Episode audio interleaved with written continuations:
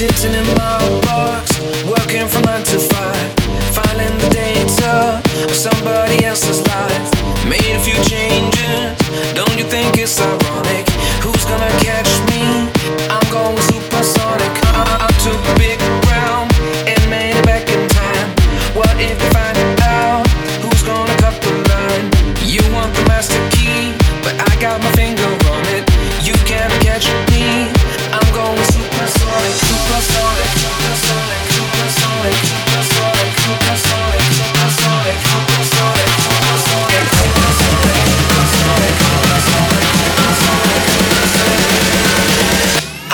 supersonic.